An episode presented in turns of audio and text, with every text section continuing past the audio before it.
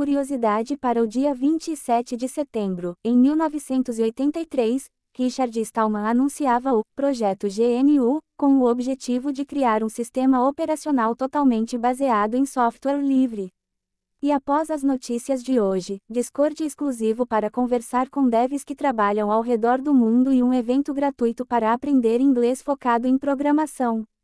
Plugin Face e Serviceno lançam um projeto open source para desenvolver e as geradoras de código. O objetivo do BigCode é criar um protótipo com 15 bilhões de parâmetros, maior que o OpenAI Codex, 12 bilhões, modelo por trás do GitHub Copilot. Apenas repositórios com licenças permissivas entrarão no conjunto de dados de treinamento, para evitar a controvérsia em torno do uso justo dos códigos contidos em projetos open source. As informações são do site Techerante. Venda de terrenos no metaverso despenca 98% em relação ao pico de 2021. O levantamento, realizado pela Delphi Digital, revelou uma movimentação de apenas 200 mil dólares nos 18 projetos mais populares em agosto deste ano. Investimentos no metaverso totalizam 120 bilhões de dólares até o momento, com a maioria no prejuízo, estima a consultoria McKinsey, Apenas a Meta já registrou 13 bilhões de perdas em sua própria iniciativa até o momento. As informações são do site Protos. Aplicativo e título poderá ser baixado somente até sábado, dia 1 de outubro. No dia 2, quando ocorre o primeiro turno das eleições, a emissão do título estará suspensa, voltando a ser liberada a partir do dia 3. Na última semana, o aplicativo foi o mais baixado em lojas Android e iOS, totalizando 30 milhões de usuários ativos. As informações são do site do TICE.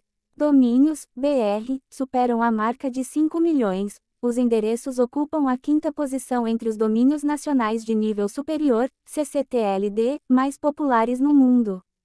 O também chamado domínio de topo foi criado e delegado ao Brasil em 1989, originalmente operado de forma manual. O sistema de registros de domínios foi automatizado apenas em 1997. As informações são do site Convergência Digital e Wikipédia.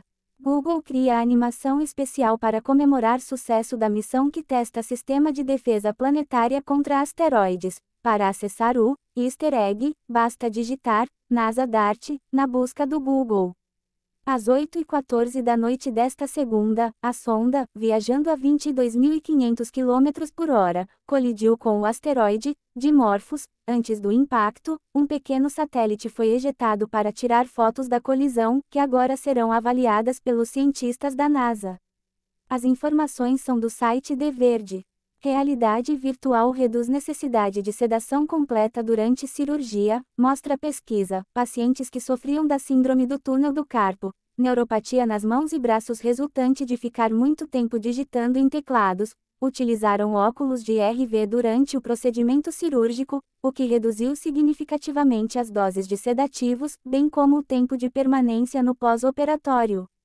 As informações são do Centro Médico Beth Israel da Universidade de Harvard. Cloudflare lança Easing Zero Trust. A solução protege todos os pacotes de dados que saem de um smartphone e bloqueia seu uso apenas em dispositivos específicos, mitigando o risco de ataques de SIM swap. O serviço será lançado inicialmente no ZEUA, com a intenção de expandir globalmente.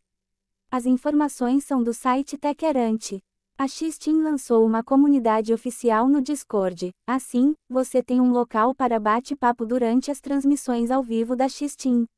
Você também pode colaborar e conversar com outros desenvolvedores e conhecer novas pessoas incríveis ao redor do mundo que compartilham suas culturas de trabalho.